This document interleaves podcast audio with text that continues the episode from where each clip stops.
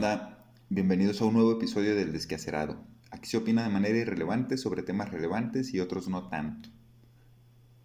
Ay, ¿con qué creen, banda? Ya, hoy me siento. Me siento. Me siento. ridículo, ¿saben? Me acaba de pasar algo que yo pensé que no me iba a pasar. Yo veía que les pasaba en otros contenidos y yo pensé que a mí no me iba a pasar nunca, pero. Pero sí me pasó. Y se siente bien gacho. Entonces, hoy andaba feliz, pero ya no estoy feliz. Ya estoy desfeliz. Y bueno, ¿qué me pasó? Hagan de cuenta, bueno, no hagan de cuenta, pasó así. Me puse yo aquí, me decidí a, a grabar el episodio con anticipación y todo el pedo, así como, como estoy tratando de ser precavido, ¿no? Y organizado y todo eso, porque no soy nada de eso. Entonces estoy, estoy esforzándome. Y pues me puse a hacerlo yo con toda la emoción y con toda la alegría saqué hasta la guitarra, canté, hice, dije, hice unas conclusiones. Uf, la pura elocuencia. Debieron haberlo escuchado y lástima que no van a poder escucharlo nunca porque no estaba grabando nada. ¿Cómo ven? Entonces yo, como les digo, escuchaba que, que en otros contenidos les pasaba y todo el mundo se ríe y yo decía, qué pendejos, pero pues no dejo de decirlo, ¿verdad? Ahora me cuento entre ellos. y, y pues nada, entonces ya ahora sí ya me, ya me aseguré de que sí estoy grabando. Sí. Y eh, pues, pues vamos a empezar. Sí, hagan de cuenta que voy a hacer de cuenta que eso nunca pasó. Y voy a tratar de, de hacerlo mejor, ¿Vale? Entonces, pues bienvenidos. Sí, ya estamos aquí en un nuevo episodio. Y también ya estamos en el mes de octubre. Que eso significa que ya casi se termina el año y ya nos falta menos para morirnos al... Eh, eh, eh, no era ese, ¿verdad? Este... ahí va de nuevo. ahí va de nuevo, ahí va de nuevo. Ya estamos en el mes de octubre y es un mes que nos gusta mucho por el clima. Nos gusta mucho por el cielo, por la luna y sobre todo nos gusta por Halloween, sí, no porque ya nos vamos a... No, no, por Halloween, sí. Y bueno, eh, tal vez de eso hable en otro momento. Sí, del Halloween y del cielo y de la luna y de octubre y de lo bello que es octubre y lo, sí, lo poético y todas esas cosas. Ya se hablará en otro octubre a lo mejor. O a lo mejor no, al que les miento. Sí. Hoy más bien voy a hablar acerca de creo que voy a hablar acerca de salud mental. Pero, pero ¿por qué de salud mental? Bueno, eh, como algunos ya saben, ¿sí? y a lo mejor muchos, la mayoría, eh, probablemente no lo sepan, ¿sí? y está bien, tampoco tienen por qué saberlo. El 10 de octubre es el Día Mundial de la Salud Mental, ahora ya lo saben. ¿sí? Y como les digo, como buen hombre precavido que quiero ser, me puse a investigar y a leer qué onda con ese pedo y me encontré con un montón de cosas muy interesantes, ¿sí? pero me quedé con una. ¿sí? Hay una cosa de la que quiero hablar porque además lo, lo, leí ahora y me hizo ruido con algo que yo ya estaba pensando de tiempo atrás, ¿sí? que le he estado dando vueltas en mi cabeza y que me parece que, que sí es muy relevante y que sí es muy importante porque o sea, no, es algo que se esté dejando de lado, yo creo que es algo que jamás se ha dejado de lado, pero, pero es algo que sí tiene que ser, sí tiene que estar ahí todo el tiempo, ¿no? Y que nos implica a nosotros directamente como, como actores en, este, en esta problemática.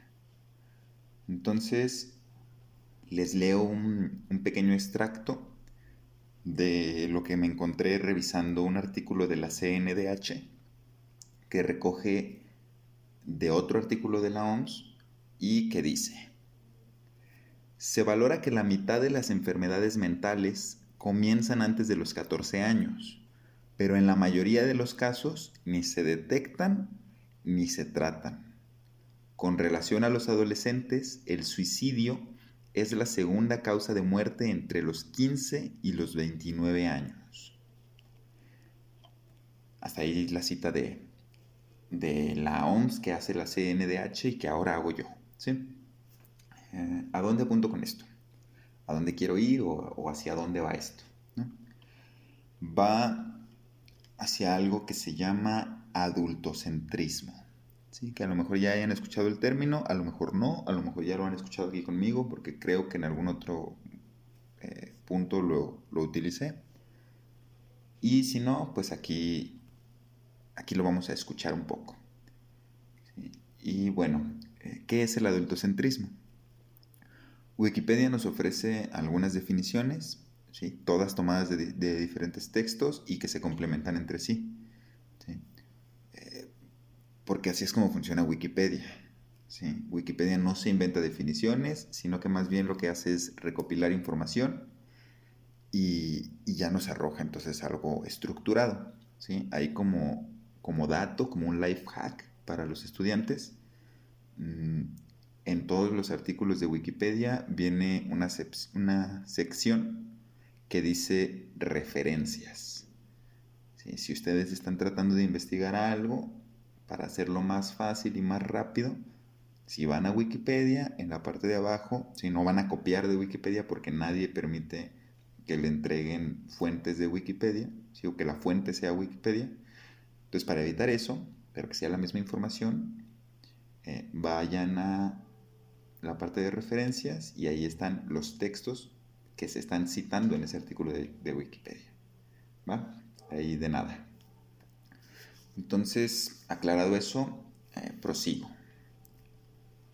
Tenemos que Wikipedia nos dice que la palabra adultocentrismo hace referencia a la existencia de un tipo de hegemonía una relación social asimétrica entre las personas adultas que ostentan el poder y son el modelo de referencia para la visión del mundo, y otras personas, que son generalmente las infancias, adolescencias, juventudes o personas mayores. Yo aquí pondría un I. Se trata de una visión del mundo construida sobre y relacionada con el orden social denominado patriarcado, que se caracteriza por las relaciones de dominación sobre las mujeres, y las personas cuya edad está por debajo o por encima de la que se considere que dura la etapa adulta. Es decir, así como las mujeres han sido excluidas del pensamiento central a través del androcentrismo, tampoco se han tenido en cuenta a las niñas, niños y personas mayores. Se ha generado un sistema estructural adultocentrista. Perdón.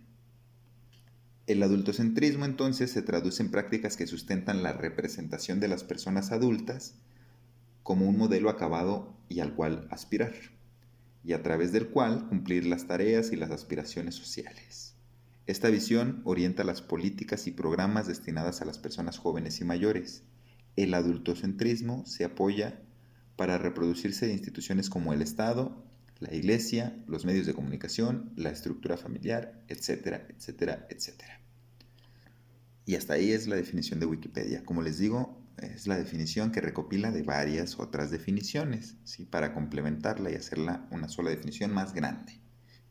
¿va? Por eso se utiliza Wikipedia. Mm, pero, ¿qué tiene que ver una cosa con la otra?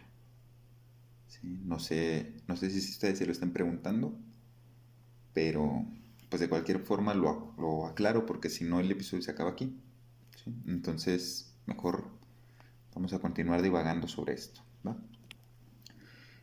Eh, de toda esta definición que leí de Wikipedia, eh, me voy a apoyar principalmente en la parte que dice que el adultocentrismo trata de la exclusión de los niños. También es muy importante la parte de los adultos mayores, obviamente. Incluso por ahí esta relación que tiene con el androcentrismo también sería interesante explorar, pero en este momento solo voy a hablar acerca de los niños, porque si se acuerdan de lo que leí primero, de lo de la OMS, se hablaba acerca de niños, entonces vamos a hablar de niños. Eh, por lo tanto, quiero aclarar que yo no tengo hijos, y también quiero aclarar que eso no es condicionante para que yo pueda o no hablar de esto. No es una limitante. ¿Vale? Entonces, dicho eso, mm, decía que somos muy dados a, a creer que los adultos somos las personas y los niños son proyectos de persona, o son personas en potencia, o son personitas, así todo lindo y todo peyorativo, como cuando le dices a alguien, ¡ay, ternurita! ¿Sí? Que pues, todos sabemos que eso significa, porque pendejo estás, ¿no? Pero eso lo dices así bonito. Entonces, lo mismo aplica acá. y hay entonces que entender, primero que nada, que aunque no deberían de existir, existen las personas de segunda, incluso las de tercera. Llámense niños, mujeres, adultos mayores, personas del colectivo LGBT, pueblos originarios, etcétera, etcétera, etcétera, etcétera, etcétera. Y ese es un muy, muy, muy gran problema que tenemos como sociedad. ¿sí? La distinción entre personas de segunda y personas de primera. En el caso de las repercusiones del adultocentrismo, mm, en la salud mental, obviamente,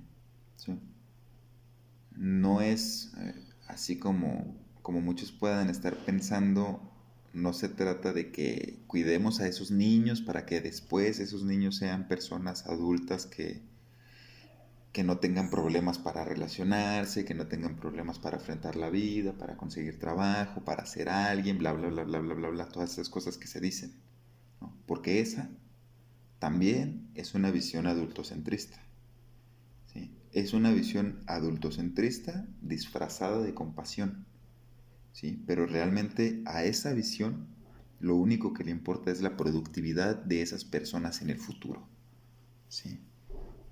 Entonces, están buscando cuidar las infancias de alguna manera, ¿sí? o decir que cuidan las infancias. ¿Para qué? Para que se conviertan en personas que rinden, ¿sí? que producen. Entonces, esa también es una visión adultocentrista. ¿Cómo sería, cómo le damos la vuelta a eso? Eh, sería cuidar a esos niños a esas niñas, a esos niñes, a esos adolescentes, cuidarlos, cuidarles su salud por el hecho de que son personas. Igual que los adultos productivos, los niños son personas. Y entonces, si no les eh, damos las posibilidades de tener una buena salud, se les está incapacitando en ese momento. No en el futuro, sino en ese momento. ¿sí? Ese niño no está teniendo una vida plena, o esa niña, o ese niño, o ese adolescente. No, está, no está viviendo una vida plena.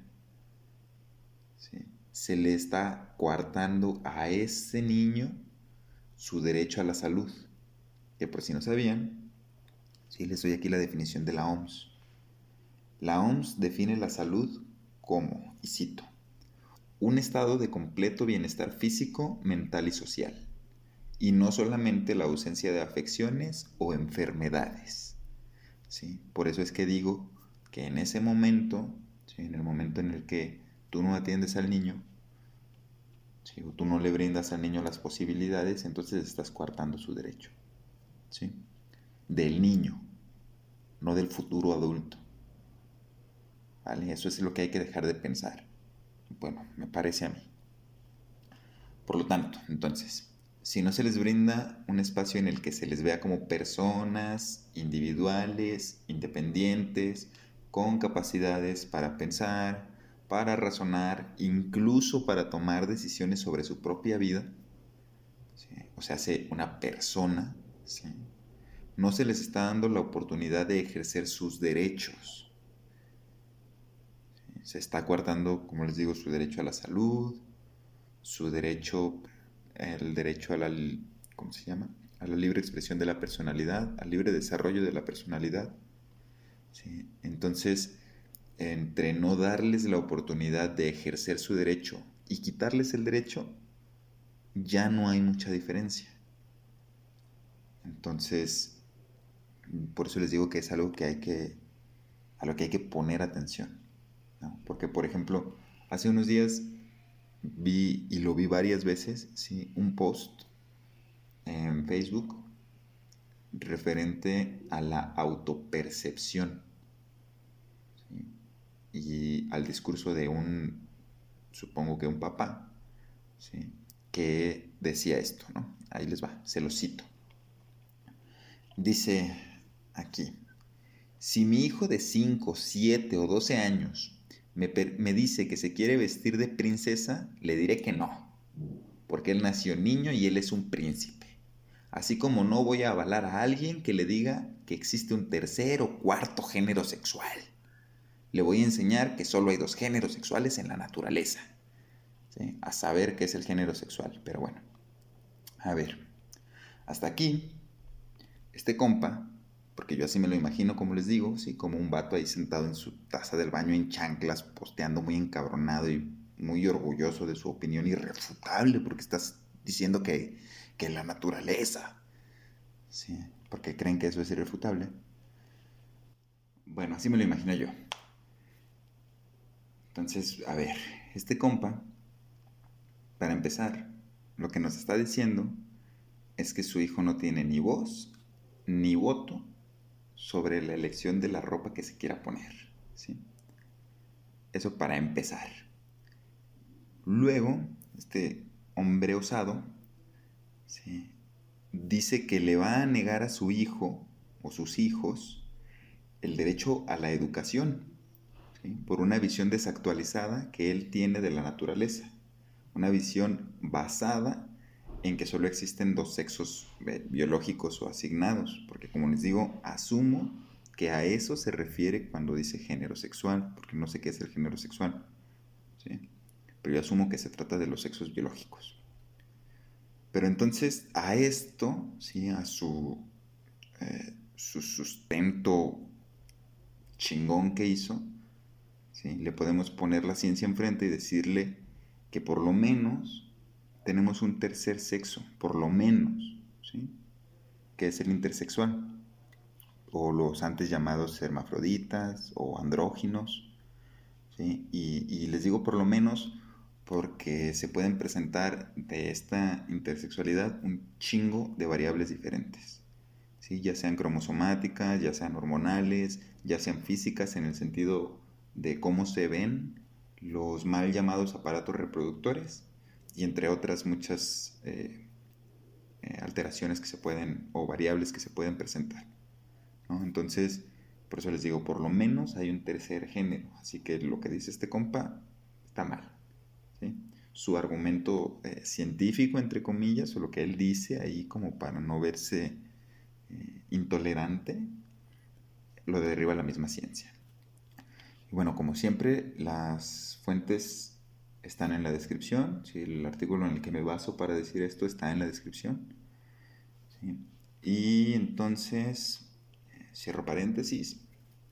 Ese párrafo que acabo de leer eh, lo podemos resumir en que el tipo quiere coartar el derecho de su hijo por sus creencias personales.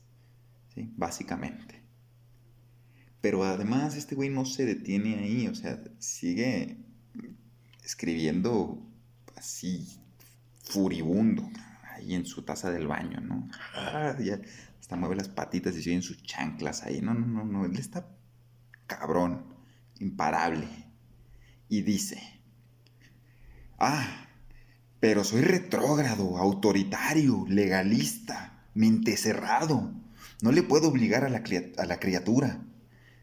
Yo digo, exactamente, compa, tienes toda la razón. Si eres todo eso y más, Y dice él, lo siento por ti, entre paréntesis, ¿no?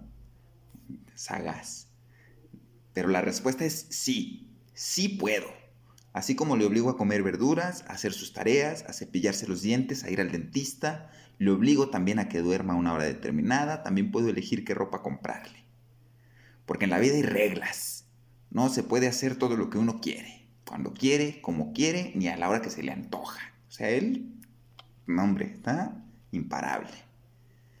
Sí, y yo lo que me pregunto cuando leo esto es, ¿quién te hizo tanto daño, compa? Sí, y también me respondo que, que seguro fueron las figuras de autoridad. Sí, las figuras de autoridad que se le presentaron en su vida, o sea, esas figuras todas culeras que tuvo de niño, y, que mantuvo a lo largo de su vida, me imagino, y que lo obligaron a, a hacer cosas, como él dice que obliga a sus hijos. Y entonces de ahí aprendió que a las personas se les debe de obligar a hacer cosas, en vez de enseñarles, ¿sí? Porque pues obviamente los niños, al no ser personas, no son capaces de entender que algo es bueno para ellos, como cepillarse los dientes, por ejemplo. ¿Sí? Porque no son personas, obviamente, insisto. Entonces, pues realmente pobres de los niños, de los hijos o hijas, no, no, sé qué sean. ¿sí? Si los tres son niños pobres y de su, pues de su esposa, ¿no? que la verdad es que, pues no sé, sí me da mucha, mucha penita por ella, ¿no? Por ellos, e incluso por él. Que además se sigue hundiendo, se sigue escribiendo, ¿no? Y dice, dice, después de decir todo esto que dijo, sobre cómo les va a quitar sus derechos y, o sea, cómo, cómo, los obliga y de alguna manera les, les maltrata, porque no sé, yo me lo imagino obligándolos de una manera muy culera, ¿no? Entonces, después de decir todo eso, ¿sí? nos dice, y no por eso los amo menos, muy al contrario, lo amo y lo respeto mucho más. Y eso a mí me asusta un chingo. Ahí les repito, ojalá que no se relacione con pinches nadie. Que viva aislado en una burbuja este cabrón. Porque me parece de ese tipo de personas que justifican con el amor todos sus malos tratos y todas las violencias que ejercen sobre los demás. ¿Sí? Porque no termina ahí, cierra diciendo, ahora, si ya después siendo mayores de edad e independientes, mis hijos vienen y me dicen, papá, desde hoy quiero ser musulmán, budista, vegetariano, vestirme como mujer, cambiarme de sexo, ser espiritista, caníbal, perro, vampiro o un árbol. Nomás el tamaño de falacia nauseum de este, de este pendejo. Bueno, dice, ahí será otra la historia. Pero antes no.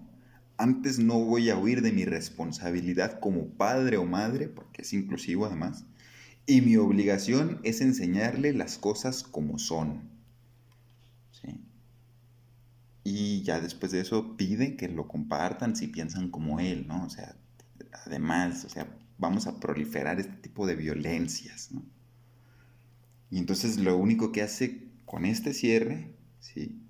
Es confirmar lo que yo decía antes, que sí es este tipo de personas que justifican sus violencias y sus malos tratos con el amor. Es de esos que te pega porque te quiere. Pinche loco. ¿no? Entonces, yo aquí a estos les diría, güey, no mames, date de santos si después de violentar así a tus hijos, te dirigen la palabra cuando sean mayores. No, no sé, pinche vato enfermo. Y mucha gente lo compartió. Y a lo mejor lo compartieron con la mejor de las intenciones de que vieran que ellos no están de acuerdo. ¿sí? La mejor en su cabeza. Pero es un puto discurso violento, agresivo, de odio. Pobres niños. me gustaría saber quién es. Yo mandaría al DIF a que los revisen. ¿Sí? Seguramente los golpea. Porque así los obliga a comer. Porque se escucha que es bastante intolerante. Aunque quiere cerrar diciendo que que ya cuando sean personas, que es lo que trata de decir al final, entonces lo respetaré, ahorita no.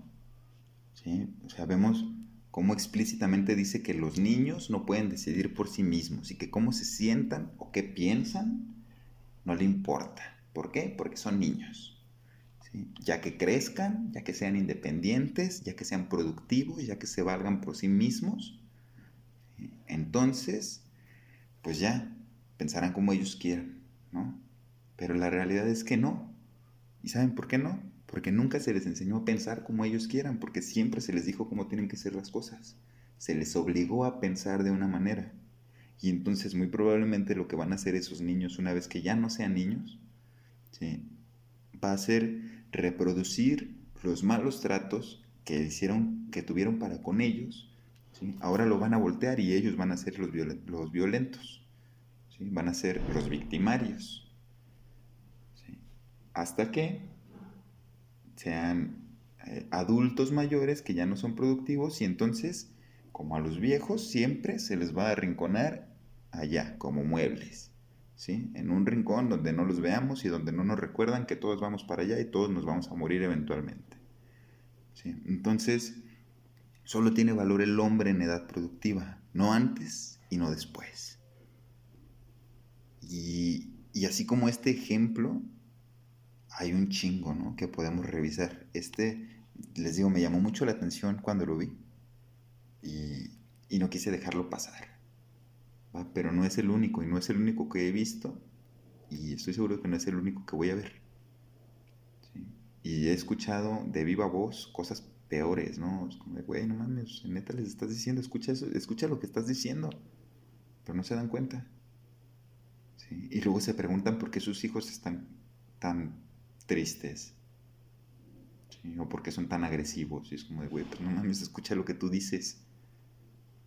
Sí, pero no, no se dan cuenta, no nos damos cuenta de lo que estamos haciendo. entonces, Mm, les digo, este pues es solo un ejemplo de, cómo invalidamos e invisibilizamos a las infancias, solamente por el hecho de que pues, tienen menos años que nosotros, y porque además eh, se cree que son nuestra pertenencia, igual que con la pareja, creemos que nos pertenecen que son nuestros.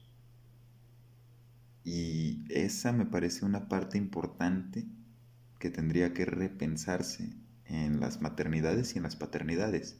¿Sí? Aquí estamos poniendo el caso de un, de un güey, porque yo estoy asumiendo que es un hombre, ¿no? pero, pero hay que pensarlo también en las maternidades.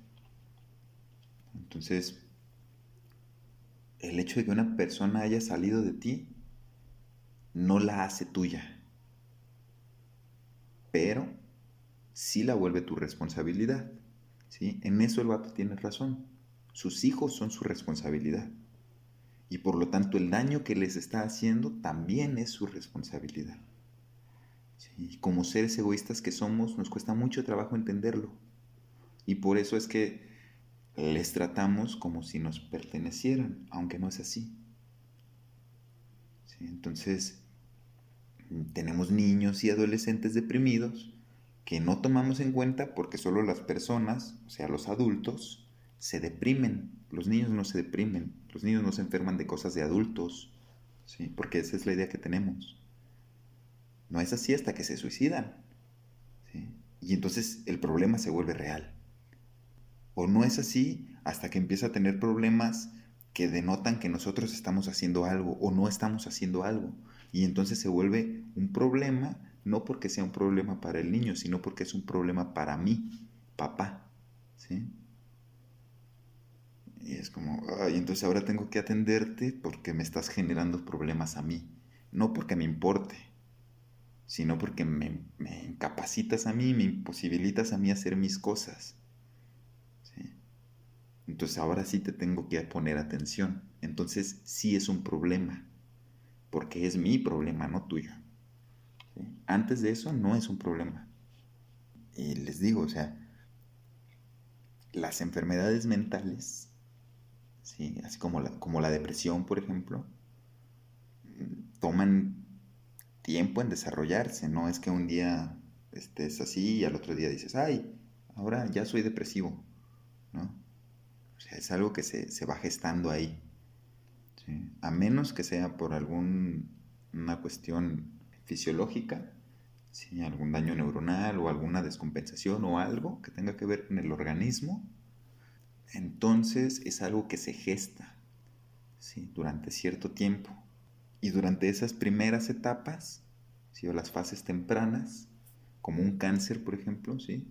se pueden evitar, si se atienden a tiempo, se pueden evitar un chingo de complicaciones en la vida de las personas, ¿sí? de las personas. Llámense niños, llámense adolescentes, adultos, adultos mayores, mm, lo que ustedes quieran. ¿sí? Todas son personas. Porque para eso es que es indispensable pensar en que todos somos personas y que todos tenemos el mismo valor. ¿sí? Y no que haya unas más iguales que otros, o unos de primera y unos de segunda. Pero, pues no sé, diciéndolo suena utópico. Y me gustaría que no fuera así. Pero bueno, insisto, yo no tengo hijos. Y a lo mejor eso hace que sea más fácil para mí decir todas estas cosas que estoy diciendo. Pero no tener hijos no me quita la razón que sí puedo llegar a tener. Sea mucha o poca, no sé. Pero, pero quería puntualizar eso, ¿vale? Y también quiero comentarles aquí que si se sienten identificados, identificadas o atacados o atacadas con algo de esto que es lo que yo dije, les recomiendo que en lugar de emperrarse conmigo y venir a despotricar en los comentarios, vayan y revisen por qué se están enojando conmigo, por qué se están sintiendo atacados con lo que yo estoy diciendo. Y entonces busquen apoyo, porque siempre se puede hacer algo para mejorar. ¿Vale? Entonces, ahí se los dejo. Y, y, también como recomendación de esta semana, recomendación en general, eh, va esa, incluso para mí también, ¿no? O sea, siempre podemos mejorar en algo, entonces, eh, para esta semana les recomiendo eso, que, que hagan una autoevaluación y consideren si necesitan acudir con un profesional. ¿sí? Eso no significa que estén locos, al contrario. Pero bueno, con eso terminamos. ¿sí? Es una lástima que no hayan podido escuchar el otro, el otro episodio, que será más alegre, que era más feliz, cantaban los pajaritos y, y todo estaba más iluminado. Entonces, qué mal que se lo perdieron. Lo siento mucho por ustedes. Lo siento mucho por mí también. Y ya con eso cierro. Les hago aquí el comercial. Que pues ya saben, suscríbanse, denle like, activen la campanita, comenten sus opiniones eh, respecto a esto que, estuve hablando. Y, vayan a seguirme en Instagram. Estoy como, como arroba desquacerado-podcast. Y vayan a seguirme también a mi Instagram personal. Es arroba adrian-marca. Ahí les dejo los enlaces junto con las fuentes en la descripción. Y una vez más, quiero agradecerles a, todos ustedes por apoyar este proyecto. Y pues yo creo que nos escuchamos la siguiente semana. Arre. Arre banda.